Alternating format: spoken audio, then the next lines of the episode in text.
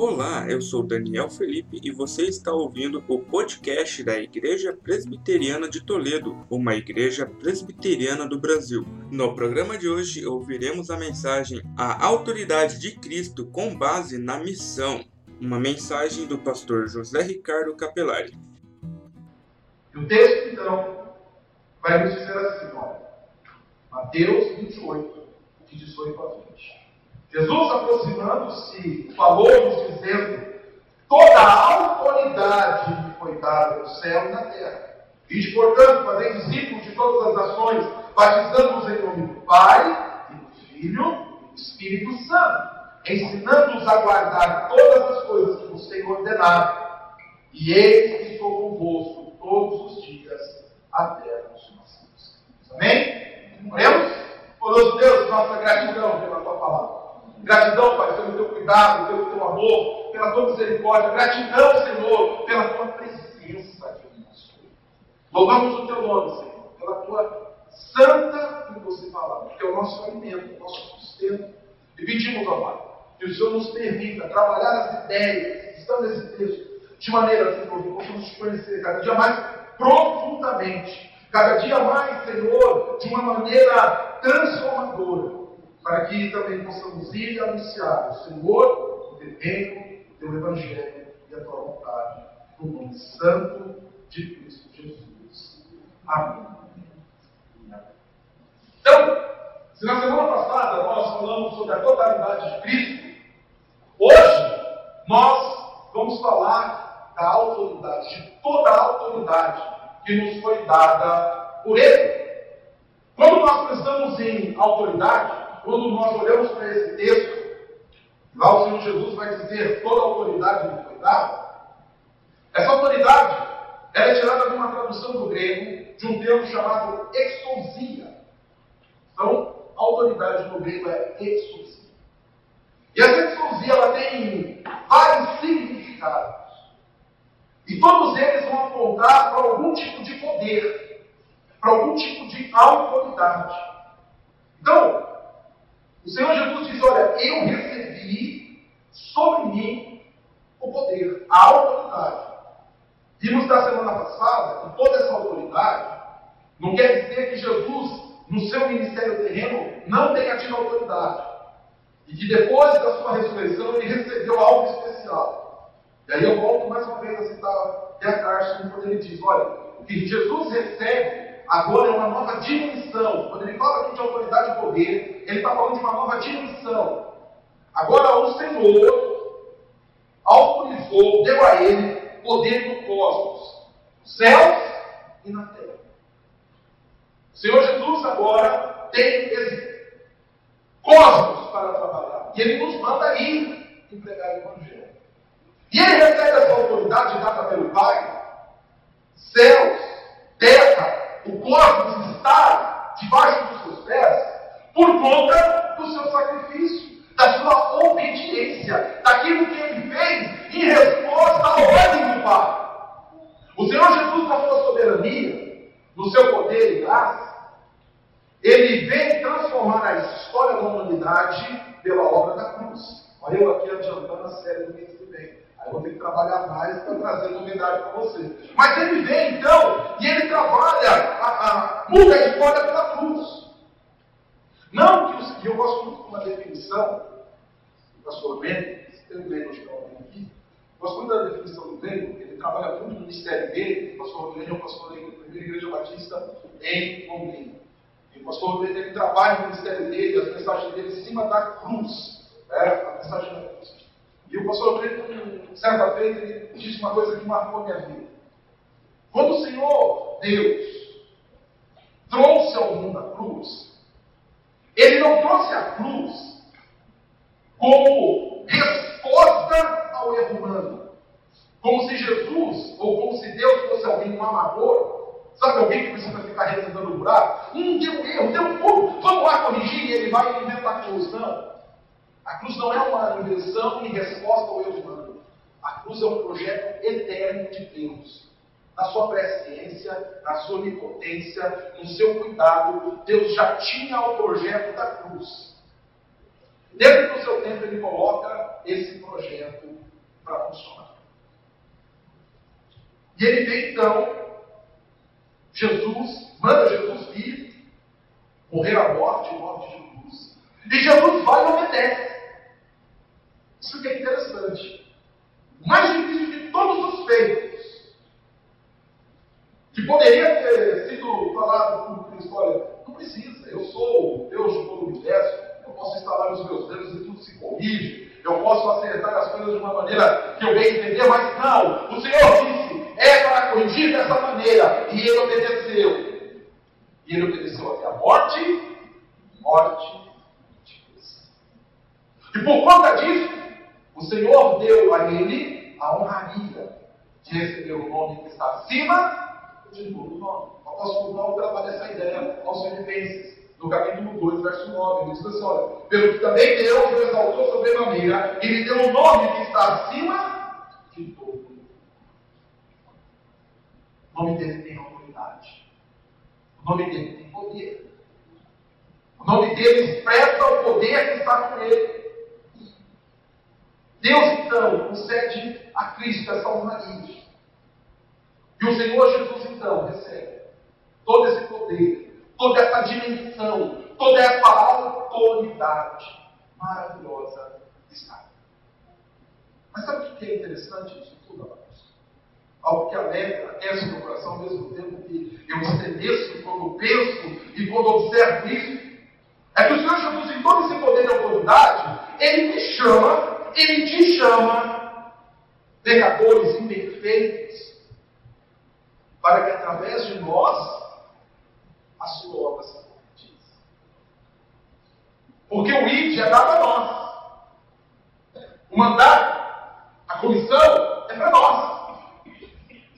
Todo poder me foi dado, eu tenho todo o poder, eu tenho toda a dimensão cósmica, terra, céu, tudo está otorgado às minhas mãos. Eu tenho essa autoridade, mas vocês, eu estou mandando vocês irem e fazerem essa obra. Vocês. Mas não vão vazios. Vocês vão com a minha autoridade. Essa exousia está agora, esse poder, essa autoridade está agora sobre eu estou colocando sobre você. E o Senhor Jesus, então, nos chama, no seu poder, na sua autoridade, a que nós estejamos indo cumprir a sua vontade. E o texto nos mostra. Nós precisamos inventar nada. O texto nos mostra o que o Senhor Jesus quer de nós através da sua autoridade. O que, ele nos manda fazer através da sua autoridade.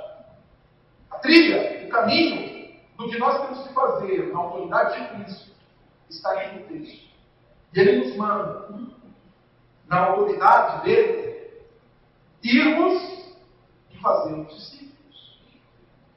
Na autoridade de Cristo nós devemos ir e fazermos discípulos. O texto vai nos dizer: ide, portanto, fazer discípulos de todas as é para nós irmos então e discipularmos as pessoas. É para nós irmos então e trazermos as pessoas ao conhecimento de Cristo Jesus. Discípulo aqui, a ideia de discípulo é, é fazer ou é capacitar a pessoa a imitar alguém. O discípulo ele imita o seu discipulador. Ele traz consigo marcas daquele que ensinou ele no caminho. Mas o Senhor Jesus fala que é para nós marcarmos as pessoas, não com a nossa autoridade, não com a nossa verdade, mas é para nós marcarmos, é para nós ensinarmos, é para nós instruirmos as pessoas nele. O ID aqui não é para ir fazer novos ricardinhos, capelarizinhos. Misericórdia, né? É, é, propagar essa, essa raça, essa geração é muito boa. Não, não é para isso. Estou vendo aqui, é, depois vou comentar, mas tem aqui hoje vocês estão vendo parte da história. O historiador se emociona quando vê a história. Eu tenho aqui algumas, algumas pessoas queridas que vieram lá de Astorga, que estão nos visitando aqui nessa noite. Dentre elas está a Denise. Denise, você não envelhece, né? Uma dela, nova, como você né? Verdade. Né? A Denise faz parte da minha história. Quando era pequenininho, pequenininho, ela sabe disso, pequenininho. Né? Ah, eu fazia parte da mesma igreja. Então, parte do que eu sou hoje, né? Deve ser isso. Né? Eu me emociono com tudo. Esses eu contei um pouco da minha história, ela sabe, conhece a família, tudo. Né? Mas não se tem novas Denisezinhas. Pode, essa geração pode é. Não ficar todas elas novas, né? Assim, né? É, não fique curiosa pela, pela idade dela, tá? Não se preocupe. Vai revelar para vocês. Mas é, ela continua bela como sempre. Prazer tê-los aqui. Uma alegria ter vocês aqui. É, é para nós fazermos o quê? Discípulos de Cristo. É para nós anunciarmos o Evangelho de Cristo. A autoridade está sobre nós, para que nós possamos ir e ensinar a eles a palavra. Fazendo seguidores de Cristo. Um dos grandes desvios da, da igreja evangélica dos dias de hoje é que está se criando seguidores de homens, seguindo ideias de homens, querendo andar segundo os passos dos homens. Quando na realidade o que a igreja tem que fazer é capacitar e discipular pessoas a serem como Cristo. Nós somos cristãos. Nós devemos parar de reproduzir crentes e passarmos da autoridade de Cristo a reproduzirmos cristãos que imitem a Cristo. É o que nós vimos durante todo o ano passado. Semelhantes. É isso que nós devemos ser. É isso que você tem que ensinar. É que tem que a tua oração, Senhor. Eu quero ser como tu. E as pessoas que passam pela minha vida, para aquelas que eu pregue, aquelas que veem os meus exemplos, aquelas que olham para mim, que elas vejam a ti e que elas queiram seguir a ti. Que elas tenham o desejo de assumir a sua cruz e seguir ao Senhor. O Evangelho dos homens aparta as pessoas da cruz. O Evangelho dos homens aparta as pessoas de uma espiritualidade profunda e verdadeira, aonde as pessoas têm que experimentar a morte.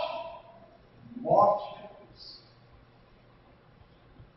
Na realidade, o que tem faltado aos cristãos é isso. O cristianismo de hoje não ensina a morrer. O cristianismo de hoje é uma vida triunfalista, de crentes abobalhados, que vivem de coreografias, que vivem de emoções. Me desculpe a expressão, é pesado, eu peço perdão, mas mais parecem paspalhos gospel do que cristãos verdadeiros. Porque o cristão verdadeiro, ele estava disposto a perder a sua cabeça, a perder a sua vida, para que Cristo fosse glorificado. Isso é fazer discípulos. É você ensinar que por Cristo você tem que estar disposto a morrer. Lembra do hino? Cantar esse hino. Não sei se ele tem no nosso cenário, mas tem no, no Tendão Real, que é o hino Tendão Real, que é o hino da, é o, é o, é o hino símbolo da Igreja Presbiteriana Independente, a delícia da IPI, o dia da IPI, que eu chamo. E lá diz assim: olha, bem alto erguei o seu pendão, firme sempre até. Não se prega para isso hoje. A autoridade hoje é para ganhar dinheiro. A autoridade hoje é para triunfar sobre o mundo. Mas não se prega no Evangelho, na autoridade de Cristo, onde as pessoas estão dispostas a morrer para que a glória dele seja anunciada. A parábola, a parábola do grão de trigo vai dizer que se o trigo não for inserido na terra e não morrer, ele não vai produzir então, fazer discípulo é isso. É fazer com que a pessoa anseie, deseje seguir o caminho de Cristo. Qual foi o caminho dele? Dos palácios? Qual foi o caminho dele? Dos prazeres? Dos deleites? Das alegrias vazias, úteis? Não! O caminho dele foi o caminho da cruz. O caminho dele foi o e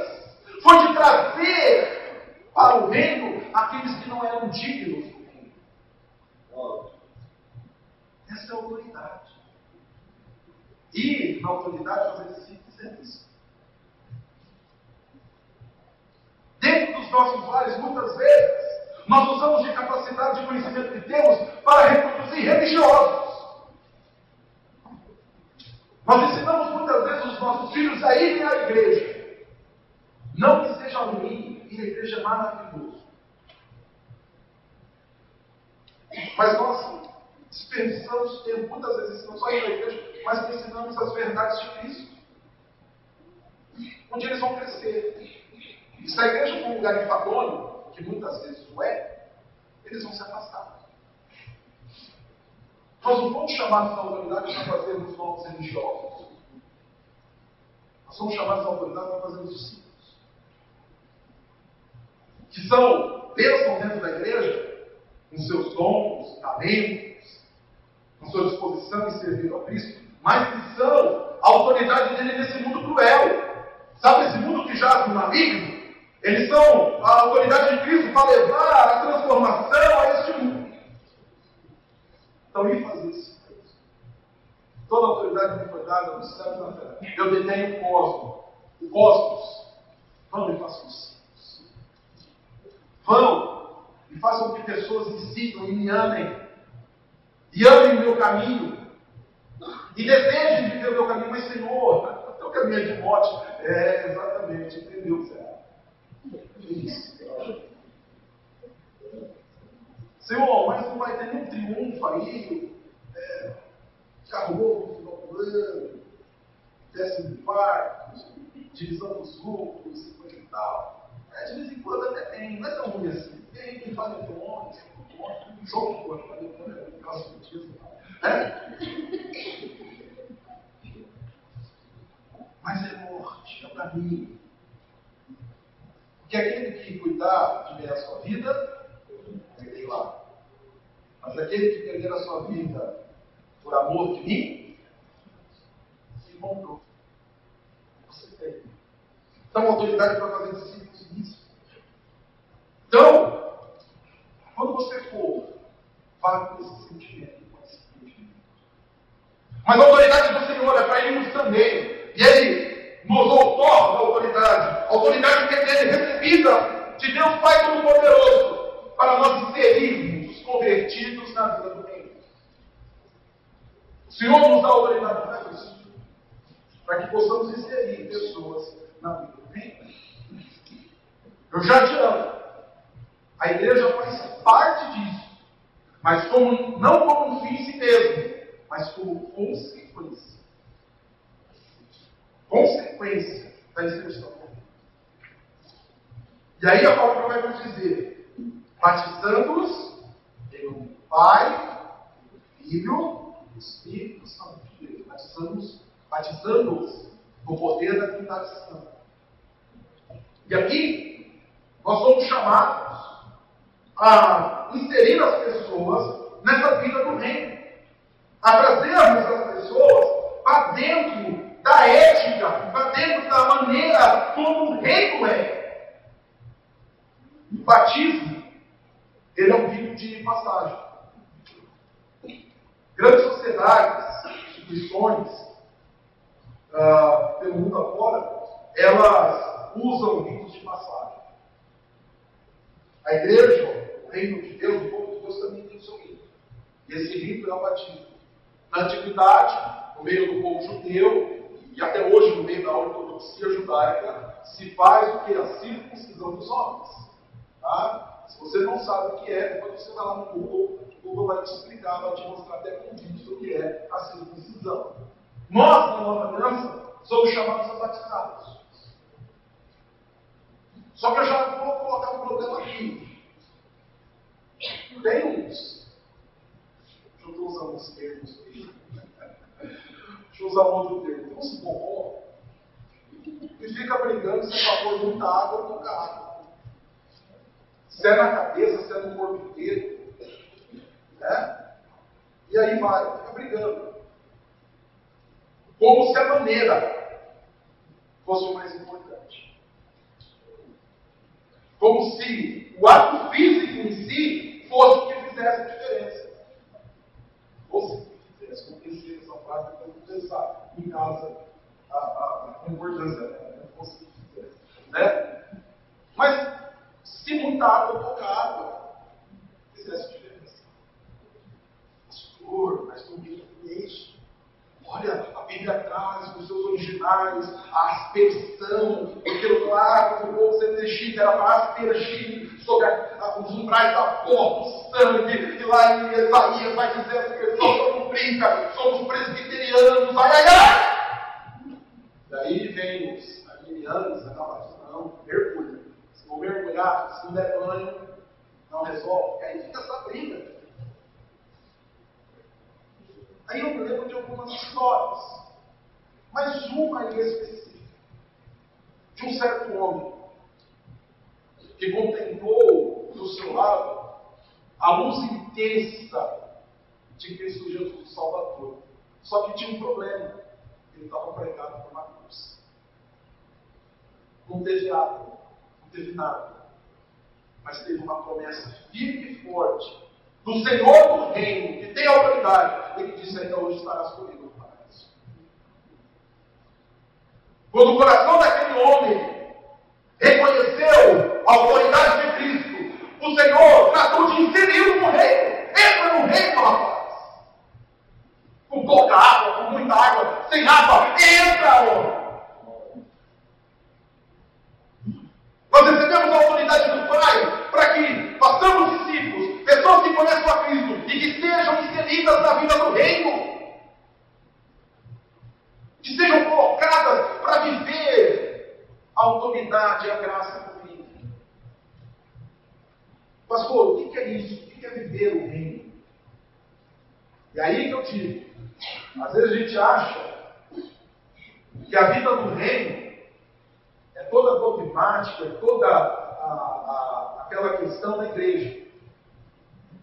A pessoa, quando se afasta da igreja, uma das primeiras coisas que vem na mente dos crentes é condenar essas pessoas ao inferno. Lógico que é ruim se afastar da igreja. É maravilhoso participar da igreja. A igreja é a expressão de Cristo sobre a da terra. Eu amo a igreja. Amo. Amo. Tem os seus defeitos, as suas coisas, Agora, o reino é muito mais do que isso. O reino é a ética cristã. É você viver o cristianismo em todos os lugares. Quando o Senhor nos outorga a autoridade para inserirmos as pessoas no reino, Ele está dizendo: vocês vão ensinar e vão cuidar para que elas vivam toda a verdade do reino nas suas vidas. Não só lá dentro da igreja.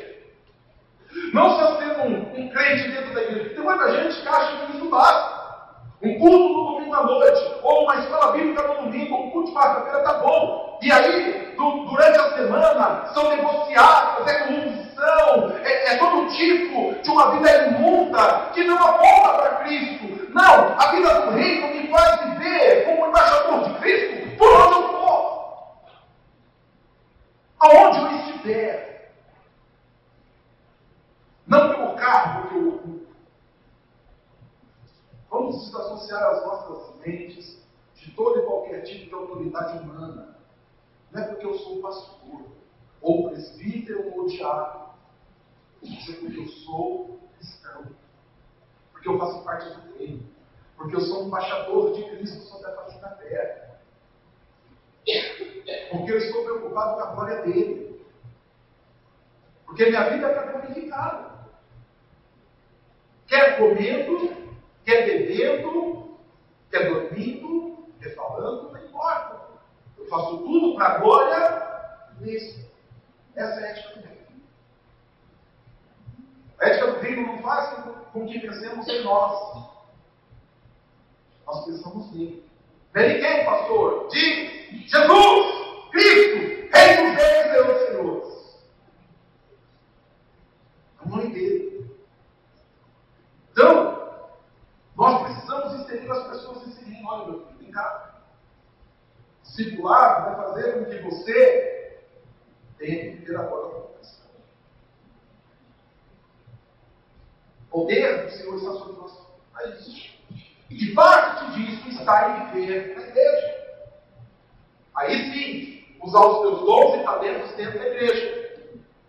Se você canta, vou usar o meu, meu dom para cantar. Como eu disse, vocês viram? Hoje mudou, que maravilha. Semana passada, que maravilha. Consideramos de louvor hoje uma bênção.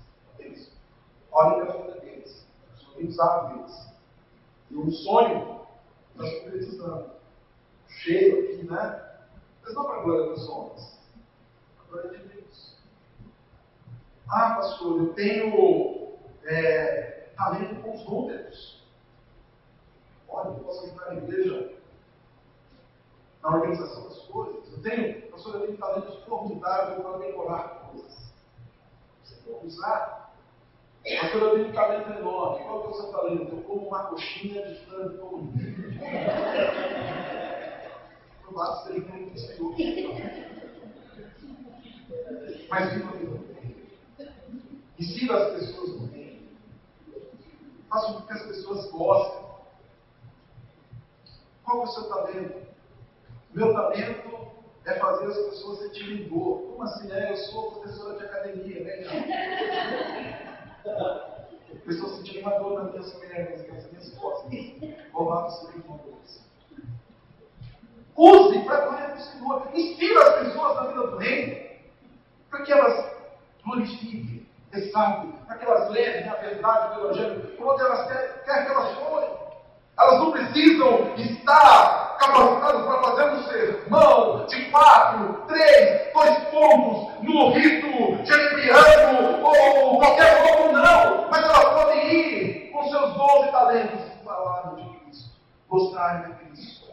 E as pessoas verem isso. Ensine que as pessoas vivam a dentro dos seus lares. Né? Os casamentos precisam ser impactados com a ética do reino.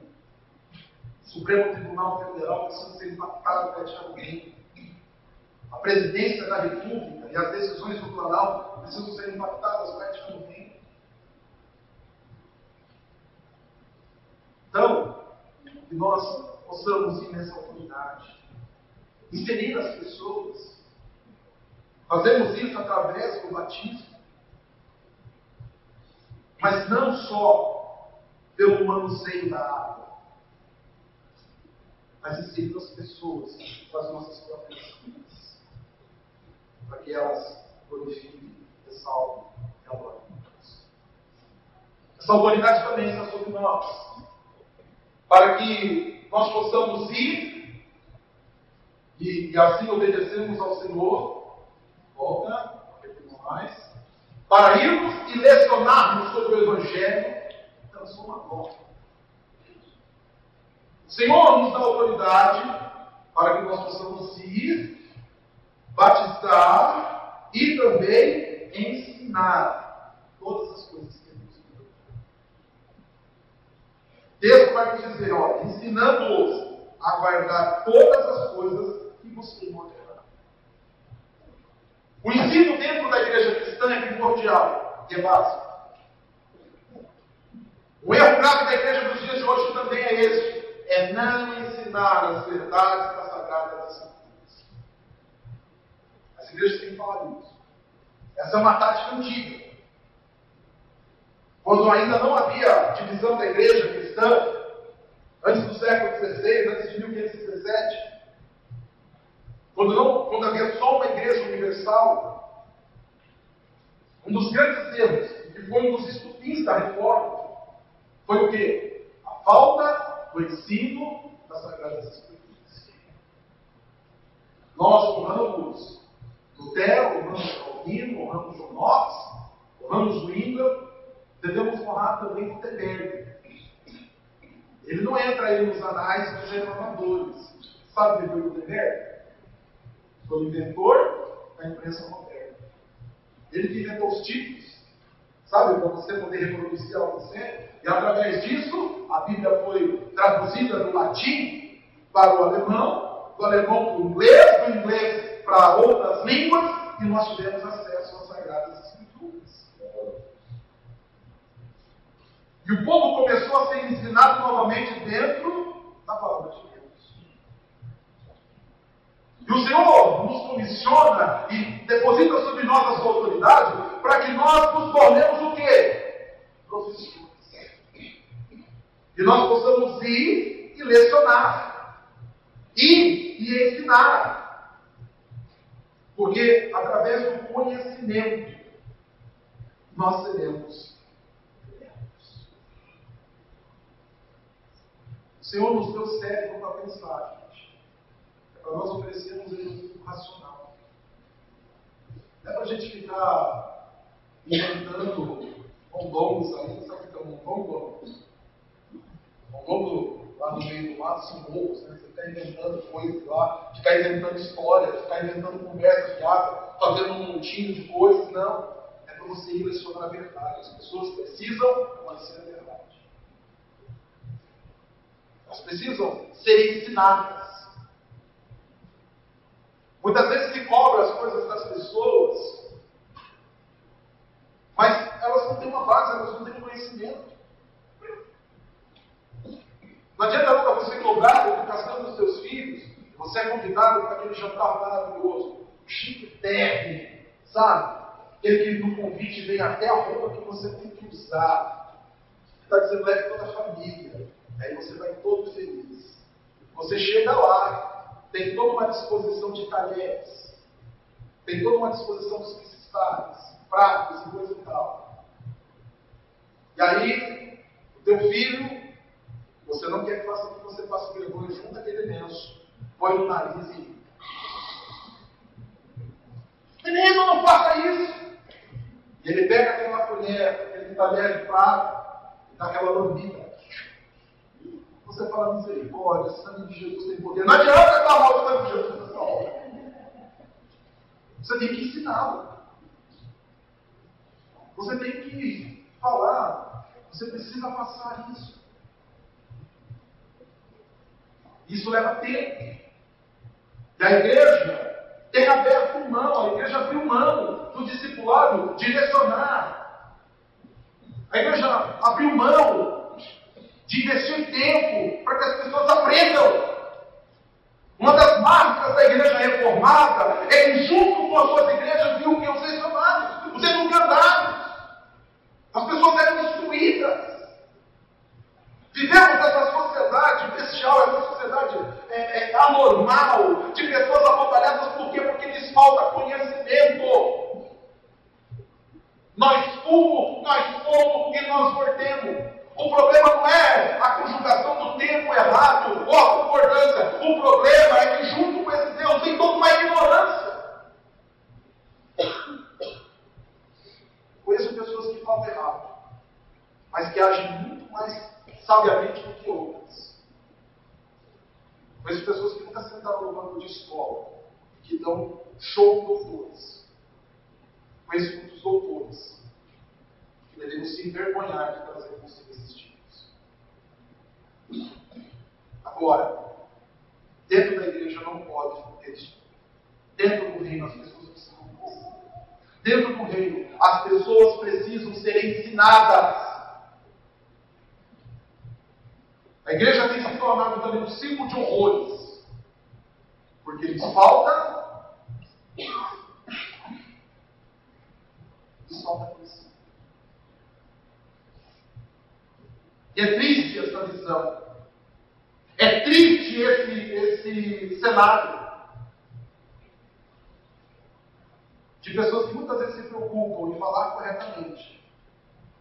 Mas aquilo que elas falam não faz nenhum sentido. É assim. Pastores que muitas vezes até conjugam muito bem os verbos, dominam muito bem os originais, grego, hebraico, e todo o pensamento dos grandes homens da teologia mundial, mas que são vazios do Espírito Santo. Fracos, joelhos enrijecidos, porque não se dobram em oração. Terrível. Terrível. O povo de Deus precisa de conhecimento. Agora, precisa ser ensinado. O duro é que quando a gente vai ensinar, as pessoas estão espanando. A geração de hoje espana diante do conhecimento. Você aperta um pouco e responde. Você aperta eles um pouco, eles não querem. Parece que o mundo de hoje ama a ignorância. Parece que o mundo de hoje ama a falta de conhecimento. O Senhor nos chama a ensinar. O Senhor nos chama a lecionar. E Ele nos dá autoridade para isso. Ensine todas as coisas que eu tenho ordenado a vocês. Eu tenho aquilo que eu falei para vocês, vocês ensinem. Ensina. Ensine o caminho da cruz. Ensine o caminho da sabedoria. Ensine o caminho do conhecimento. Ensine o caminho da verdade. Ensine o caminho da generosidade, da disposição. Não só de palavras bonitas, mas de uma espiritualidade alicerçada no poder de Deus. E quem tem que fazer isso? Somos nós. Eu e você. E o que é para nós ensinarmos? As Sagradas Escrituras. É para nós lecionarmos o conhecimento da palavra. Só que eu preciso tê-lo. Eu preciso adquiri-lo. Gosto muito do que Salomão diz lá no começo dos Provérbios. Adquire a sabedoria e ame-a. Se amarre nela, se agarre nela. Não alargue, filho meu. Ande com ela todos os teus dias. Nós precisamos então transmitir. Provérbios também vai dizer o seguinte: inculca ou ensina o teu filho no caminho que ele deve andar. Ainda quando for velho, não se desviará. Educar o filho não é fácil. Educar no caminho das Sagradas Escrituras é pior. Não que seja pior que ser ruim, é mais difícil. Porque o mundo aí, toda ordem mundial, toda ordem social, ela é em contraposição à vida. Então você ensina uma verdade do Evangelho dentro de casa, o mundo vai ensinar um contraponto. Você ensina um valor cristão, o mundo vai ensinar um valor não cristão. Mas nós não podemos perder o tempo. Nós devemos ensinar. Devemos ensinar. Pastores devem ensinar. Os homens de Deus devem ensinar. As mulheres de Deus devem ensinar. Nós devemos nos deter em ensinar, lecionar. E o Senhor nos dá autoridade. O Senhor nos comissiona para isso. Que nós possamos ir e ensinar esse Evangelho. Para terminar, a autoridade está sobre nós, para que nós possamos esperar confiante pela volta de Jesus.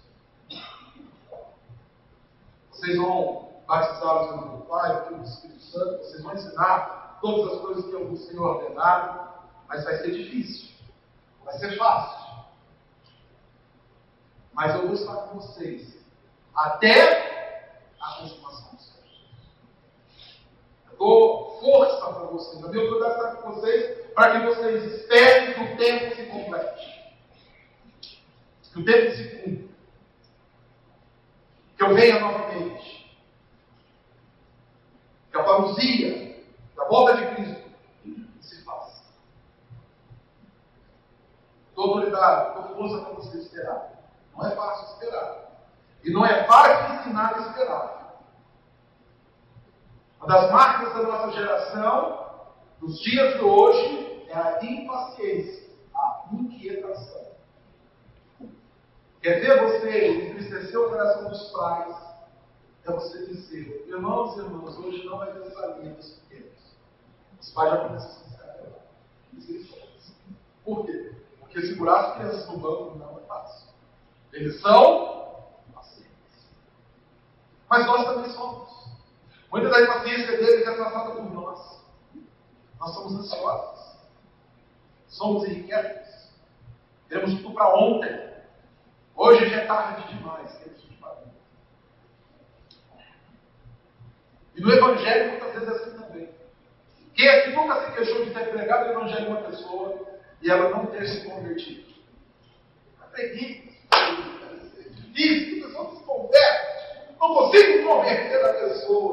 Louvado seja o nome do Senhor por isso. Porque quem converte é o Espírito Santo.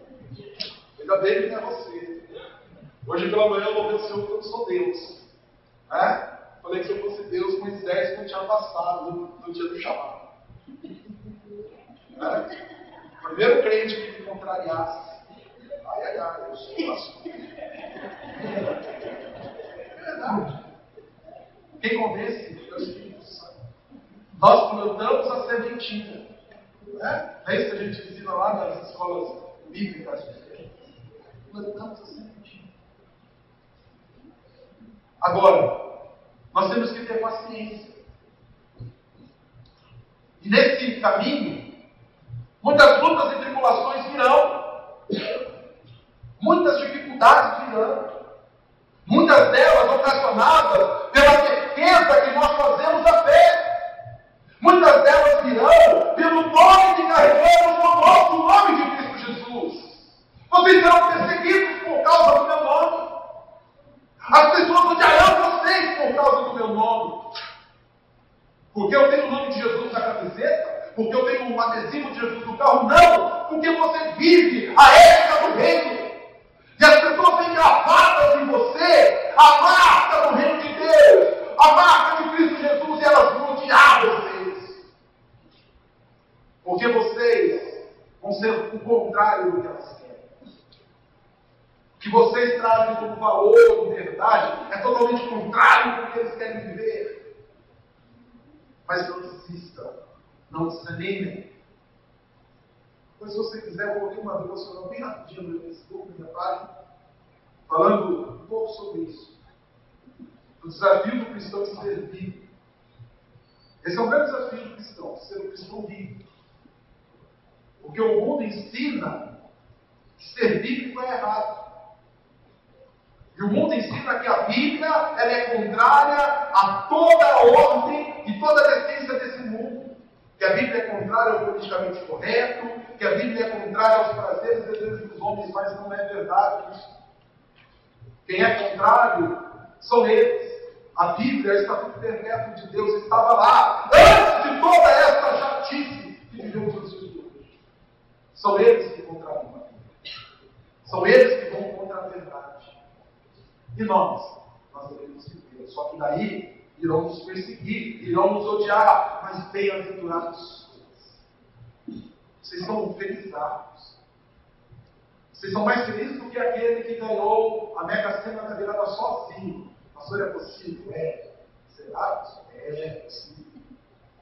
Mas ele agora está lá no Caribe, aproveitando a cena, vai ser mais feliz Sabe por quê?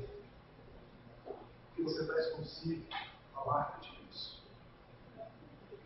Não muda, separa. Bem-aventurados sois quando forem perseguidos por causa deste Mas haverá momentos, gente, que vai doer. Haverá momentos que, na nossa humanidade, na nossa fraqueza, nós vamos pensar em desistir. Mas eu estou convosco. Eu estou com vocês. Eu não vos abandonei. Vossa mãe pode até vos abandonar. E até esquecer que um dia ela deu o peito para que você tomasse. Mas eu eu nunca me ti. Eu estou convosco todos os dias. Eu otorgo sobre você a minha autoridade para que você possa esperar. Eu otorgo sobre você a minha autoridade para que você ensine outros a esperarem. Mas o meu casamento não está mudando. Continue. Espere. Tenha esperança. Mas também saiba esperar. Mas a minha vida financeira não está mudando. Espere. Tenha esperança. Pastor, meu quadro mudou. Talvez eu esteja vivendo os últimos dias. Louvado seja o nome do Senhor. Pastor, misericórdia. Por que misericórdia? O morrer para nós é O problema é que às vezes a gente ama mais esse mundo, as coisas dele, do que aquilo que está por vir. A nação que nos é nossa e nos foi garantida pelo sacrifício da cruz. Nós temos que amar mais é lá. Nós devemos desejar estar lá. Aqui é só uma leve e momentânea tribulação. Está produzindo para nós eterno peso.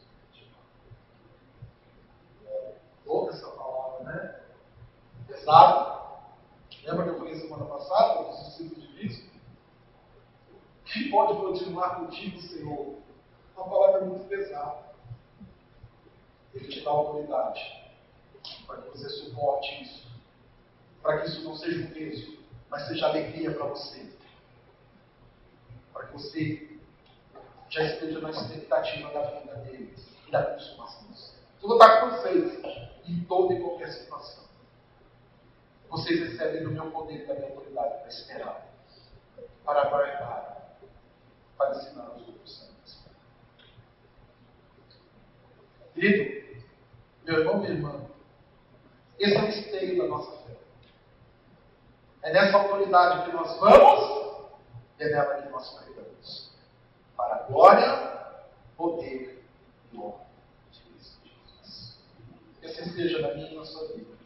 Para a glória de Deus. Amém? Feche seus olhos. Bondoso Deus, nossa gratidão, adoração e louvor. Pedimos perdão, Senhor, fatos, por erros, pelos pecados. E pedimos também, Senhor, que possamos entender, viver debaixo da tua autoridade e também, Senhor, no poder da tua autoridade. Que não sejamos, Senhor, submissos, nem relapsos, nem indolentes. Que sejamos, ó Pai, dispostos a obedecer e adorar-nos. Perdoa-nos e nos ajude. E aquece o nosso coração com essa palavra, para que possamos ir na autoridade e no poder de Cristo Jesus, nosso Salvador. Amém.